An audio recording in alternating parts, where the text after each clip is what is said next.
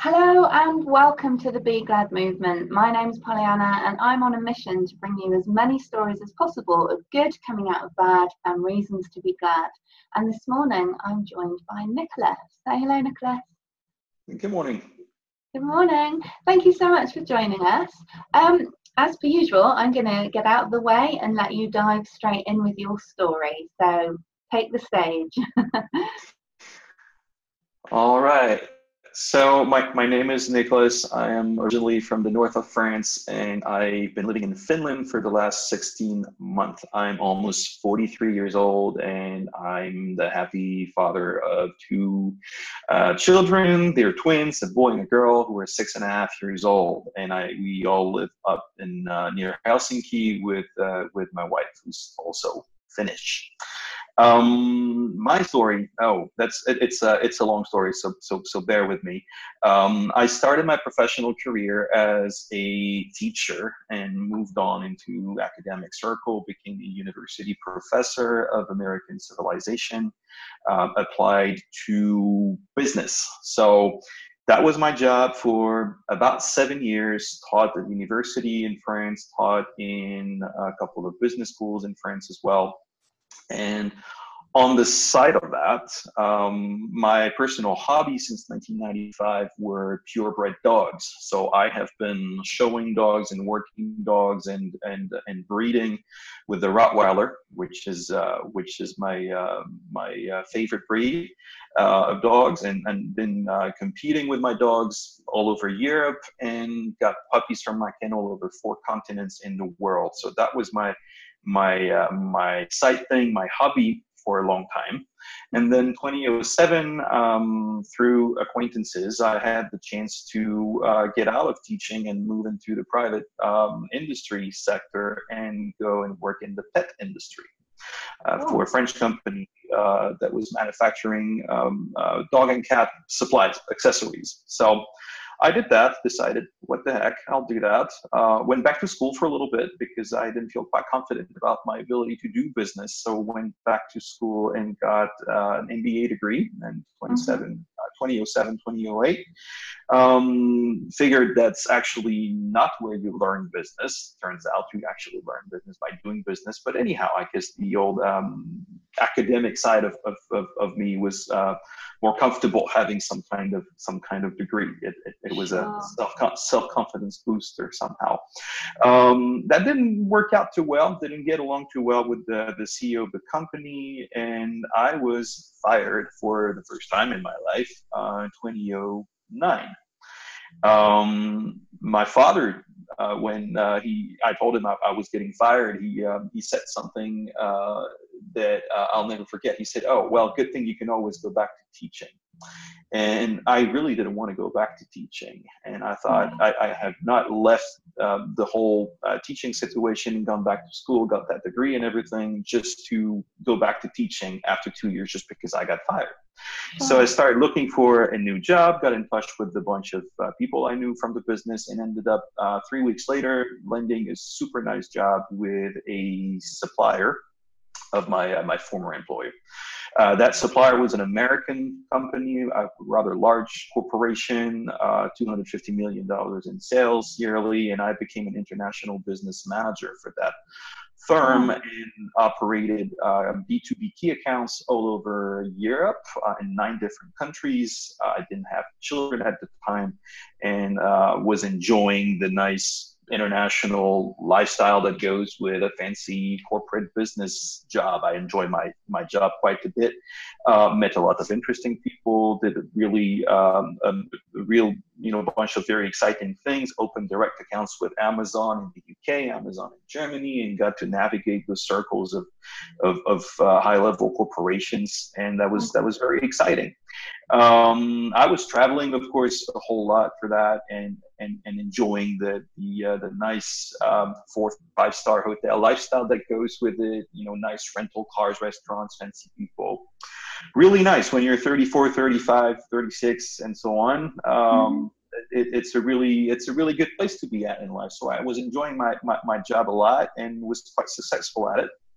Uh-huh. And everything was nice and good until one Friday morning in October of 2011 when I found a notification in my mailbox that a registered letter had uh, was waiting for me at the post office. I had no idea what it was, honestly. I thought I'd just been caught speeding again because uh, traveling a lot with rental cars and being in a hurry, that's the kind of stuff that happens every now and then. You get tickets, right? So I thought I'd just gotten another ticket from a foreign country. Um, and walked to the post office, picked up the register letter, and saw my employer's address uh, as the sender. And without even opening the envelope, I immediately knew what it meant opened the envelope anyway, and of course it said you're going to be terminated on uh, economic uh, grounds. So for economic reasons, uh, we're gonna we're gonna have to terminate uh, our your your contract. So you're you'll be out of a job in in a couple of weeks. Okay. Um, that was that was really hard. I still I still sometimes get goosebumps when I tell that story because I I, I still remember seven years later how it felt to uh, get fired like that after you poured your heart and soul into a job, uh, traveling extensively, having close to zero personal life. I mean, I was busy all the time. I was gone up to 28 days per month, wow. uh, spending every other month um, a couple of weeks in West at corporate headquarters and traveling all over the place, enjoying every bit of it. But I had really been super super busy working on sundays saturdays evenings etc because of the the time difference between me and my employer in in, uh, in tennessee so i had been i had been uh, working my butt off for, for two years and all it took was one letter to tell me that on economic grounds, whatever that meant, because the group was very successful and had a very comfortable EBITDA. Uh, and I was the only person out of 650 employees getting the sack. So if you're going to terminate uh, employees for economic uh, reasons, usually you don't terminate just one uh, guy, right? So it didn't it didn't feel right, and I spent the, the entire weekend um, feeling sorry for myself. I felt my whole whole world had collapsed. What was my whole world at the time had collapsed, and I spent the better part of the weekend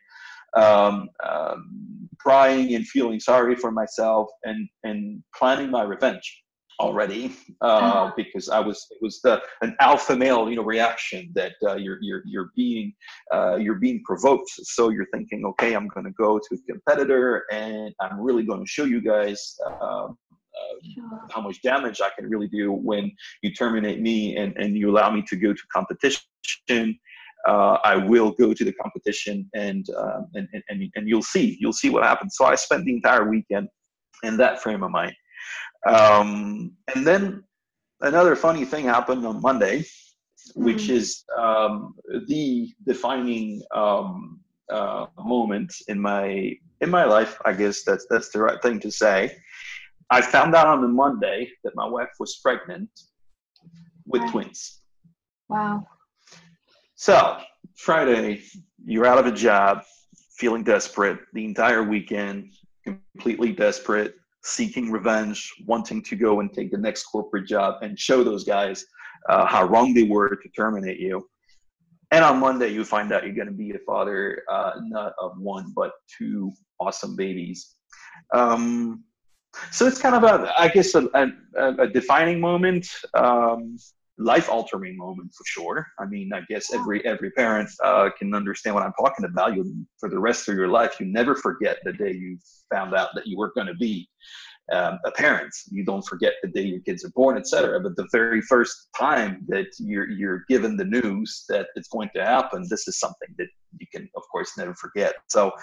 My moment as a father was was extremely uh, peculiar because it was it was uh, coming three days after being told I was out of a job.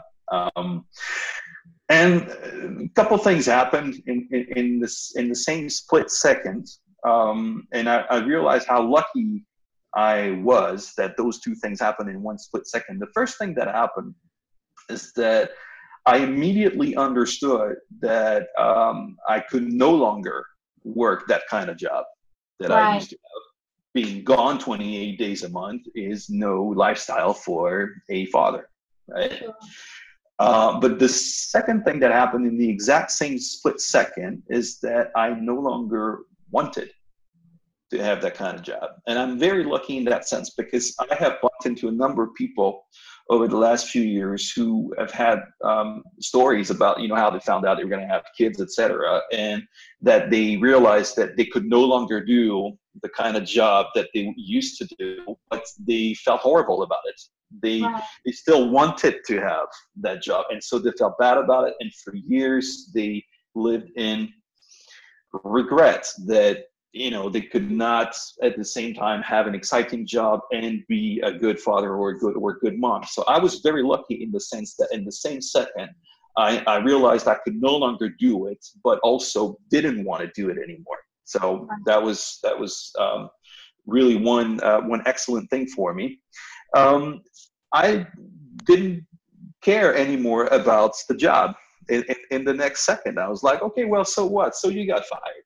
All right. So you're you're you know 36 years old and you know a bunch of people, you speak a couple of languages, you got diplomas, you got a, a, a network, you, will you'll, you'll find something. You know, a job's a job, right? You'll you'll find something. You'll land back on your feet. It's all right. And the most important stuff in life now is going to be somewhere else. It's going to be at home. It's going to be your family, right? It's what you thought was important. Your traveling, your hotels, your sales figures, your your all all those things, your business relationship um, okay, this is all nice and fine, but the really important thing now is going to be at home and it's going to be at home in uh, in a very short time because you pregnancy a nine months it, it, it, initially it seems quite long but you realize uh, that it's actually it goes by just like that it's actually uh-huh. a lot uh-huh. quicker um, so i figured um, i'm gonna find something else to do and very quickly it dawned on me that um, it was going to become supremely important for me to have more visibility uh, on what was happening to me professionally. Right. Because I had just gotten fired completely out of nowhere from uh, from a company where I was doing a very good job um, on a daily basis. It was a good job, and I was doing a very good job of it. Mm-hmm. Um, earning millions in cash for my employer and just being a very good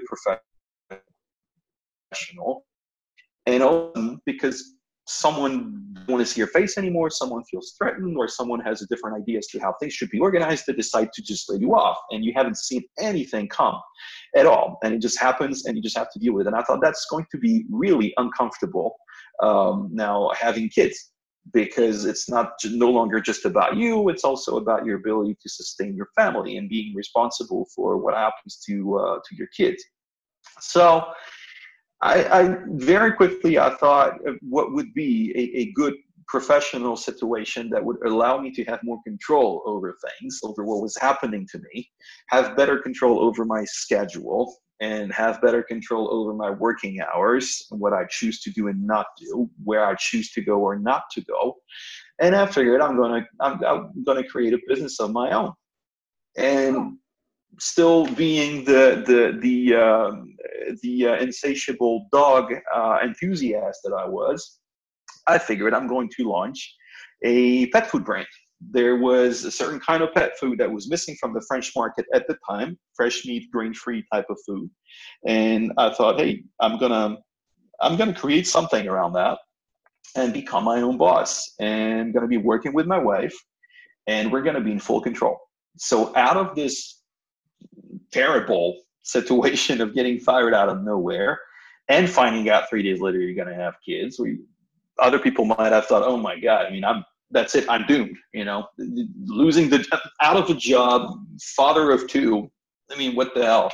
Doesn't get any worse than that. Um, well, out of all that, we uh, we, we uh, came something really good. We decided to create the company, and I'm really glad we did because pregnancy was actually quite um, complicated, and my wife was ho- was hospitalized 21 weeks into pregnancy only, oh. and uh, for the first time, and then second time hospitalized around 25 weeks, and that's when they told us that she was going to have to stay in the hospital laying down until the kids would come out. Wow. And that was 20, 25 weeks into pregnancy. And, and I asked the doctor, I said, well, how long is that going to be? When do you think the kids might come out? and the doctor said they might come out in a minute. What would you like their names to be? Wow. 25 weeks. That's the limit. Usually, the ability limit for a human baby. Um, usually, when they're born around that age, uh, they, they stand a good chance of not making it. Um, so I thought, wow, okay, uh, life really, really can hand you lemons uh, sometimes. But um, my wife hung in there and she managed to keep those babies inside uh, until 32 weeks of, of pregnancy, which uh, with every day going by was giving the babies a better fighting chance of making it out of there um, in, in a good shape. Sure.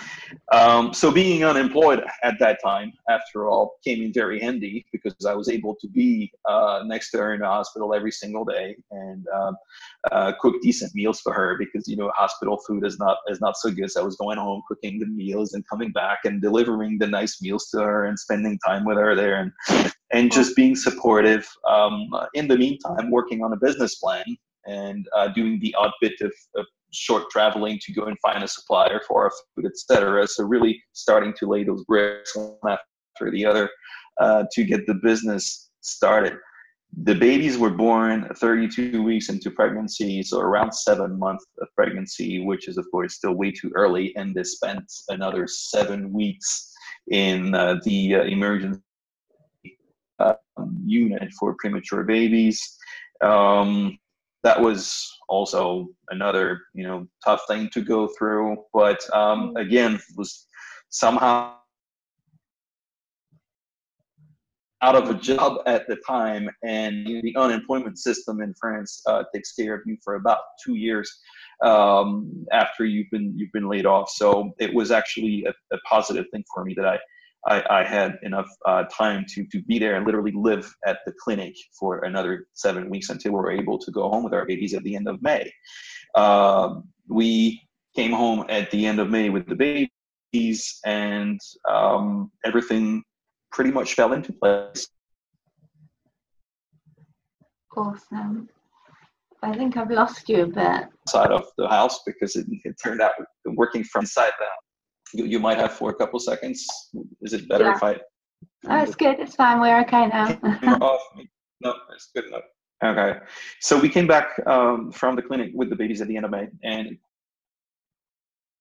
uh, in an incubator not too far from the house because it turned out to be quite a challenge to be working on a business plan from inside the house with two uh, newborns. Um, you know, day in and day, day in and day out. So got that uh, small office in an incubator and started working there by myself um, and um, of course worked a lot from the house uh, as well. And we registered the brand and the company at the end of the year. So i always say i had i had three kids the same year. I had a boy a girl and a company in the same in the same year 20 and um, things have been um, things have been growing um, ever since. We uh, sold sixty thousand euros worth of products in our first year of business, which was, of course, not very much and certainly not enough to to sustain it. I was working uh, by myself. My wife was uh, helping also any way she could, and uh,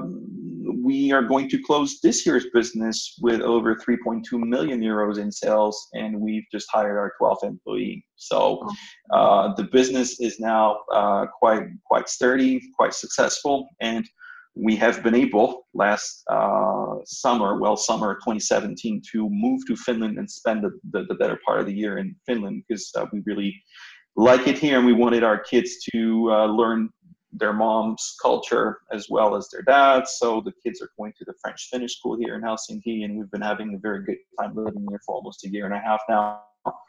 And uh, I spent now about 80% of the year in Finland, and the other 20% doing the odd bit of traveling to my office in France, uh, meet with my team, and you know visit suppliers, factories, and trade shows and everything. So it's it's about 20% of my time traveling, which is a huge improvement versus what it was eight years ago.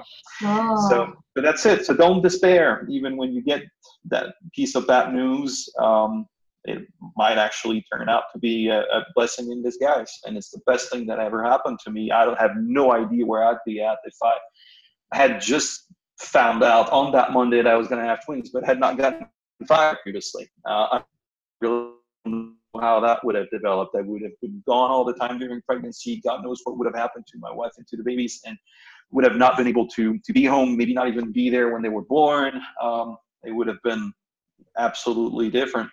Uh, and I, I, I, have a feeling um, I got it much better. So this wow. is uh, this is my story of turning those lemons into lemonade.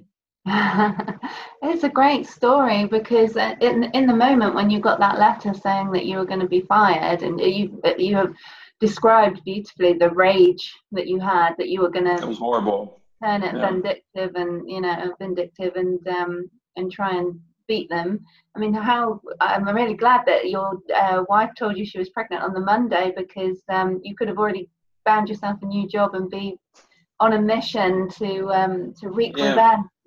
Uh, yeah. so it all actually worked out perfectly timing wise. I mean, I know it was still touch and go and hard with your wife in hospital, but wonderful that you were able to be there for her. Um, yeah. Yeah, amazing. And now you've got a successful business. So yeah, it, it look it it looks it looks that way. And I um I, have also been uh, working on um, this personal branding project for uh, now almost a year because as you can imagine um, it took a bit of uh, organization reorganization um, and a bit of management to be in a position to leave physically the office and, and live 80% of the time 2000 kilometers away from the team. It didn't happen overnight. Um, of course we were traveling to finland pretty much every summer for, for a holiday break and in the summer of 2016 we were uh, having our vacation time in, in finland having about 10 12 days of vacation there and spending an additional three four weeks there um, just, you know, just hanging out I would phone call in the morning, doing a bit, a bit of email in the afternoon, just to, to keep things running. And things kept running for a few weeks. And after a, a couple weeks of that, I was we were still in Finland. I was thinking, actually, what what would prevent us from doing this all the time, living you know in a remote place and managing from a distance because obviously the company has not collapsed in the last five weeks that I've been here. Obviously, business seems to be recurring and things are still happening, and um, the employees to uh, be able cannot manage to seem to pick up the phone or send me an email and I reply and get things going again. So what, what would actually what would it take to, to do this all the time? Country super clean. It's super safe. Uh, it's quiet. It's very relaxing. Uh, school system for children in Finland is absolutely phenomenal. It is. It's got a worldwide reputation for being phenomenal. And I thought, you know, what we would always figured with my wife that uh, someday we would go and live in Finland, but somehow for the kids. But somehow we'd always told ourselves that uh, we'll do that when they're you know eight nine ten and you don't really know why you say eight or nine or ten it's just something you say to that you mean that not now sometime later and you kind of pin a number on it thinking okay it'll happen sometime in the future. Uh, you're not comfortable with it happening now but you you know someday it'll be nice. But if you're not careful 8 9 can become 11 10 12 13 and next thing you know never done it. And you know moving with teenagers is something that might also feel a whole lot harder than, than moving abroad when the kids are five years old so then you won't do it when they and then next thing you know you know they're 18 and, and you haven't done it so i think you know why you know there's no written rule anywhere that says that we got to wait until they're nine or ten to move to finland and and and what would it take uh, for this to be possible throughout the year and so I got a, a, notebook out and started writing all the things that I thought were keeping us from uh, doing that all the time. And of course, there was a rather long list of things that were business related, management, and all those things. But when I went over the list, I thought, hey, there's really nothing in there that cannot be achieved. Nothing in there that can be done. You need to get organized, maybe hire a couple people, and do this and do that, and install a couple of processes. And you know, it's it's I know how to do that. I mean, I've, been doing that for a couple of years. I had done that in my previous jobs, and you know, this there's uh, there's I see nothing impossible there. Of course, I need to do a bit of reading, a bit of research, blah blah blah. But hey, there are a couple books. Well, how about I start with this one, this one, that one? So I got very uh, methodical about it. And um, and next thing you know, so we flew home. We flew we flew back to France at the end of the summer, and I got cracking on that project. The project was next July, uh, July August 2017. We will register the kids for school uh, in Finland and ready or not, we'll move and we'll take it from there. And we have pretty much the school year to get the business organized and get it in the, in uh, in order so that it can withstand me being gone for periods of four, five, six weeks at a time, then come back for a week, and then go again, and then come back, etc. So basically, my plan was to come back to France eight to ten times in the year, and uh, and, and and manage it that way. So it was a whole lot of work. Worked on it super hard between 2016 and 2017, but we had a really great motivation for that. We were we, we really uh, wanted to uh, to uh, come to that deadline in July in 2017 and actually uh, lock the door to the house and, and get in the in the car and drive up to Finland. And we actually did that. So we hired a bunch of people, um, pretty much doubled the size of the team actually over the last 18 months. But of course, we also doubled the business over the same period of time. Um, and yeah, and we we we set up this uh, this pretty nice lifestyle for us here. Uh, both work from uh, our house in uh, in the Helsinki area, and so we we each have a home office uh, separate floors. My wife is on the uh-huh. lower floor. I'm on the upper floor. We feel comfortable that way. So we we spend a whole lot of time uh, actually together, pretty much together all the time. We're at least in the same house.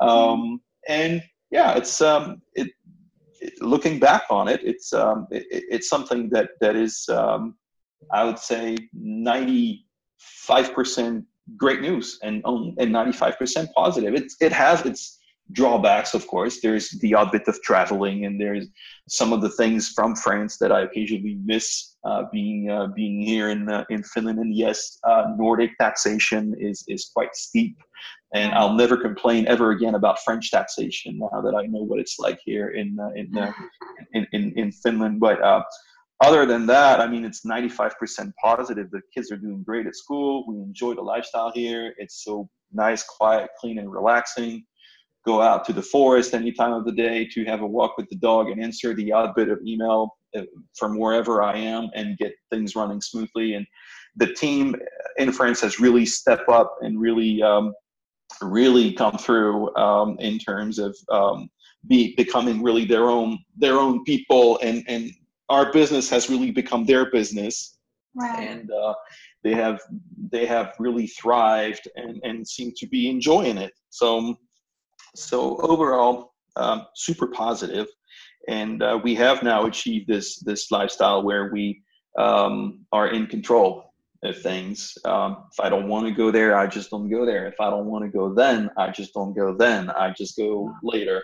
And um, having your own business really allows you to be the, the, the, the professional you always wished you were. And when you work for an employer, that's not easy. You have to work with customers that uh, you don't like, but you got to work with the customers that you're being assigned. And the suppliers, well, they are what they are. You don't get to choose them, and you don't get to choose your your uh, your coworkers. And it's not for you to say about this or about that. Well, when you have your own business, is really your chance to be the person you always wanted to be, and uh, and and work follow your own ethics and so on and so forth. So about that personal branding thing, um, side gig of mine, I figured, well, all those things that I had to uh, set up to be able to uh, remove myself from the everyday operations of the business and live here.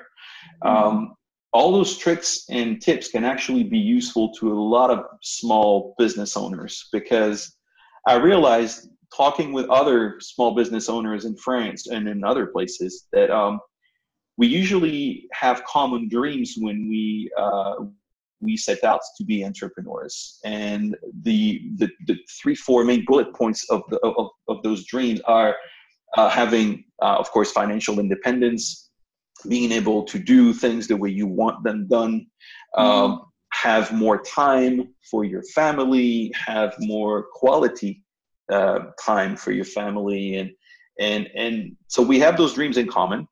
What I've also noticed, uh, talking with those guys and, and ladies, is that um, two or three years into it, well, many people are actually quite far off that mark.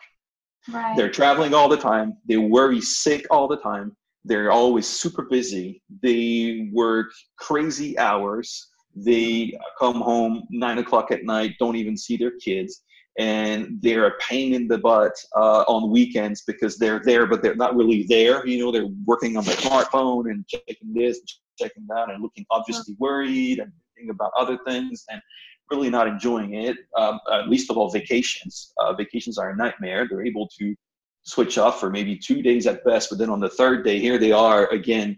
You know, looking at their phone and sending emails and, and making phone calls and, and et cetera, et cetera. So I thought actually we all have those same dreams, but it seems that very few of us actually get to live the dream in the end and yeah. and really enjoy all those good sides of own, owning your own business and being your own boss is that freedom and independence and that control that it's supposed to allow you to have over things actually those of us who get to that point are actually few and far between but um, getting to that point does not uh, happen by accident. You got to make a deliberate choice to get to that point.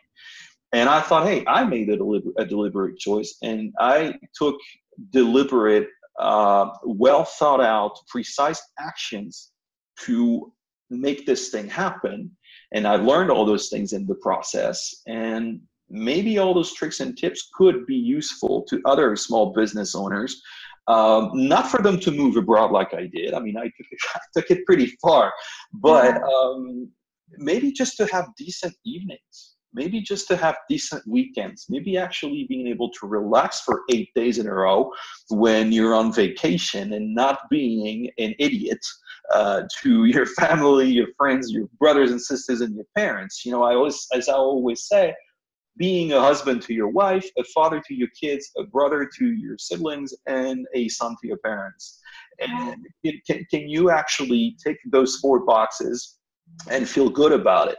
Um, and I figured I'm going to start writing content about that articles, podcasts. I'm now getting into videos, um, free content that I'm just putting out there for small business owners who want to uh, uh, take control back over things. Right. Um, take a step away, work on the business and not so much in the business, um, reorganize their work, reorganize their team, and achieve more satisfying work life balance, if there is such a thing as balance. Um, but at least be more conscious about the um, action steps you can actually take to uh-huh. change change things. If you no longer enjoy the way it is, you can actually do something about it. Um, got of course into you know read a whole bunch of things listened to a whole lot of podcasts one of my favorite uh, people to listen to is world famous gary vaynerchuk mm-hmm. uh, as many people gary says says something repeatedly uh, he's obsessed with this one thing that actually uh, hits home with me is that he's responsible he takes responsibility for everything that happens. He's accountable for everything. And while many people might think that you probably can't sleep at night if you tell yourself all the time that you're responsible for 100% of what happens to you it's actually quite the opposite because it gives you back the control over things. Taking full responsibility for everything actually puts you back in the driver's seat.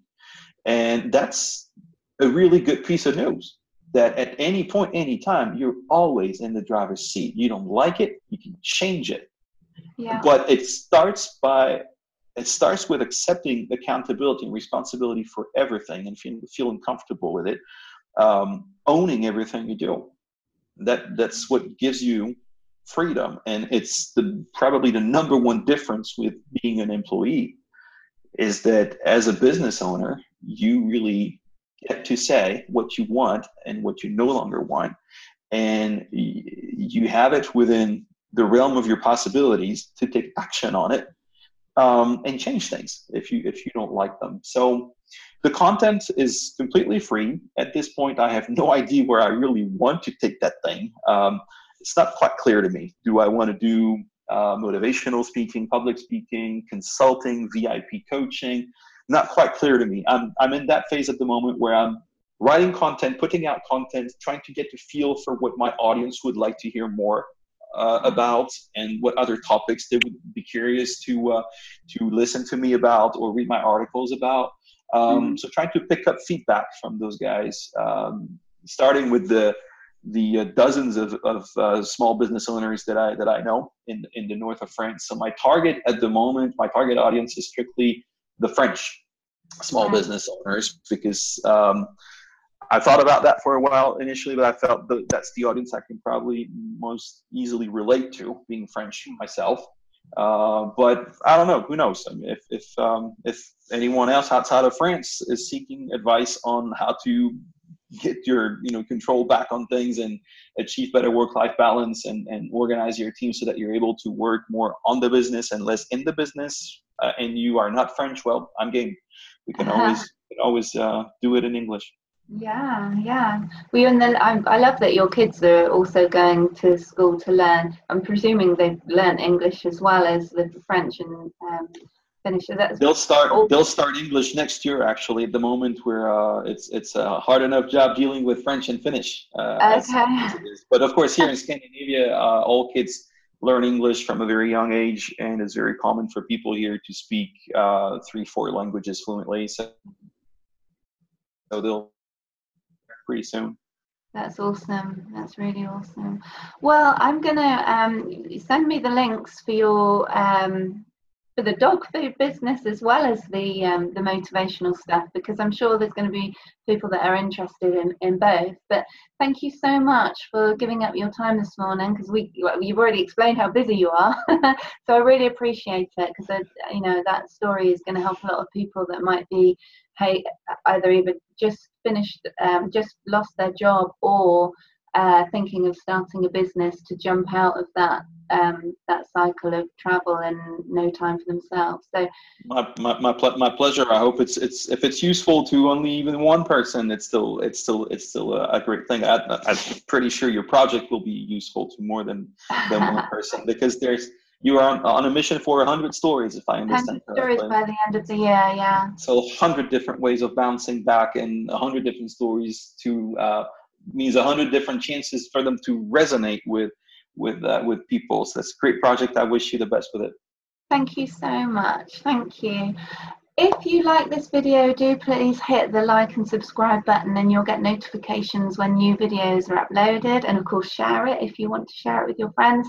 Uh, you can follow us on Instagram, Facebook, and Twitter. If you go, if you search for at Be Glad Movement, you'll be able to find us. And if you've got a story that you'd like to share, please do get in touch. It doesn't matter if it's a story similar to somebody else's, because I really do believe that your story and your voice has the ability to help someone in their time of need. So please do get in touch, and I look forward to seeing you in another episode. Many thanks.